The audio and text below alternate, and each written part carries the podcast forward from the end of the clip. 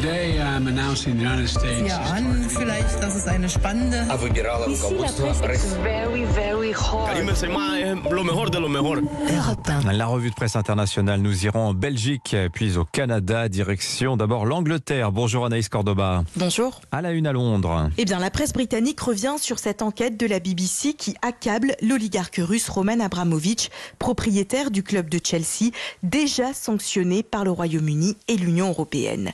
Le Daily Mirror titre Une fortune bâtie sur le vol, la corruption et l'intimidation.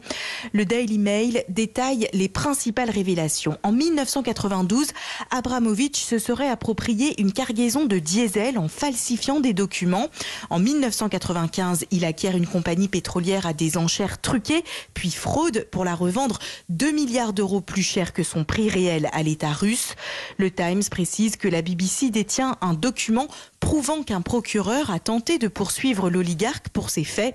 Ce procureur a ensuite été renvoyé et son enquête étouffée par le Kremlin. Merci Anaïs. Direction Bruxelles. Bonjour Agathe Cherki. Bonjour. De quoi parle-t-on en Belgique?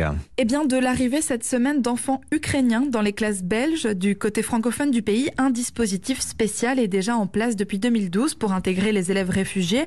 Mais face à l'afflux massif d'enfants ces jours-ci, il va devoir être renforcé.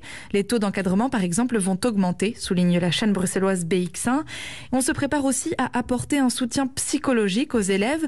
Dans les colonnes de la Libre Belgique, une directrice témoigne, son école accompagnera les enfants à leur rythme, comme elle l'a fait par le passé avec des écoliers rwandais, albanais ou syriens. Pour qu'ils ne sursautent pas à chaque bruit un peu fort, qu'ils apprennent que la vie, ce ne sont pas les bombes et les morts, explique-t-elle. Le quotidien régional Sud-Info précise, lui, que les autorités ont préparé des dossiers pour aider les enseignants à gérer aussi les interrogations, les angoisses des autres élèves vis-à-vis de cette guerre. Enfin, au Canada, bonjour Alexandre Lepoutre. Bonjour. À la une, à Ottawa ce matin. Eh bien, c'est ce discours du président de l'Ukraine, Volodymyr Zelensky, au Parlement canadien. Une allocution historique, titre le Globe and Mail. Un appel à l'aide aux Canadiens, écrit le journal de Montréal. Pendant près de 12 minutes, le président ukrainien s'est adressé par visioconférence aux députés et leur a demandé d'imaginer le Canada sous les bombes.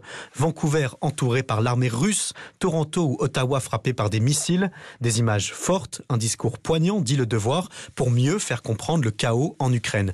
Volodymyr Zelensky a été accueilli en héros, il a été ovationné pendant plusieurs minutes, rapporte la CBC, et il a aussi profité du moment pour demander à nouveau aux pays de l'OTAN, dont le Canada fait partie, de mettre en place une zone d'exclusion aérienne au-dessus de son pays. Et puis après le Canada, c'est au Congrès américain qu'il devrait s'adresser aujourd'hui. Merci Alexandre Lepoutre.